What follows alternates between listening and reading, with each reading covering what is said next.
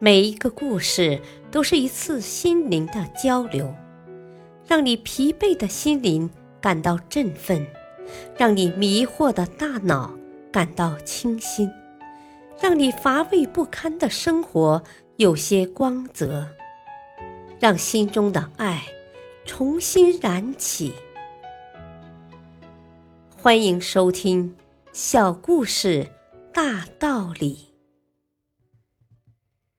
事业篇：面条工小吉。小吉的父亲病重卧床时，小吉只有十一岁，他不得不继承父业，在乡村当制面条工。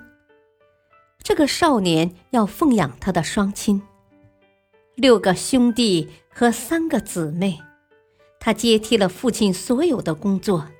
除了每天夜里加工面条外，还必须在第二天把面条卖出去。几年下来，他的这项家庭产业已经远近闻名。这证明他不仅是一个能干的生产者，还是一位优秀的销售员。他在二十岁时爱上了一位武士的女儿。这个年轻人深知他未来的岳父。不会乐于让自己的女儿同一个制面条的工人结婚，因此他就激励自己要改变地位，要和对方的身份相称。像世界上许多取得了成就的人一样，小吉不断的寻求能够帮助他从事新活动的特殊知识。他像一个孩子初入学校一样。渴望新知识，只不过他走进了大学课堂，他谦虚好学的态度赢得了一位教授的好感。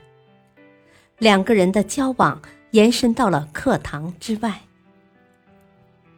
在一次闲聊中，教授告诉他了一种从未被证实过的关于珍珠由来的理论。这位教授说。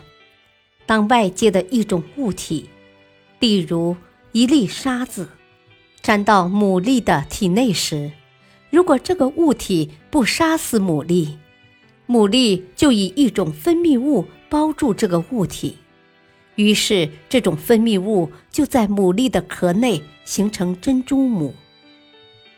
小吉的热血沸腾起来了，他立即向教授提出一个问题。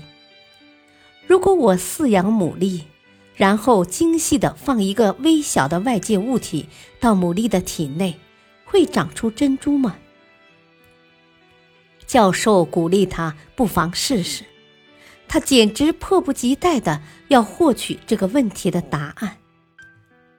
他首先根据从那位大学教授那儿学到的知识去进行观察，然后应用他的想象力。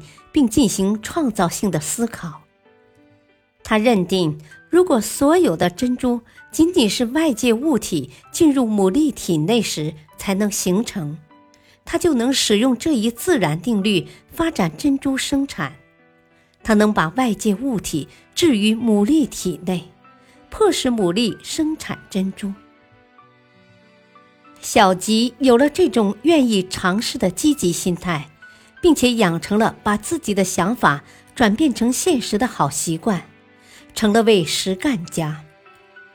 终于，他改换了他的职业，变成了一位珍珠商。同时，他也拥有了渴望的爱情。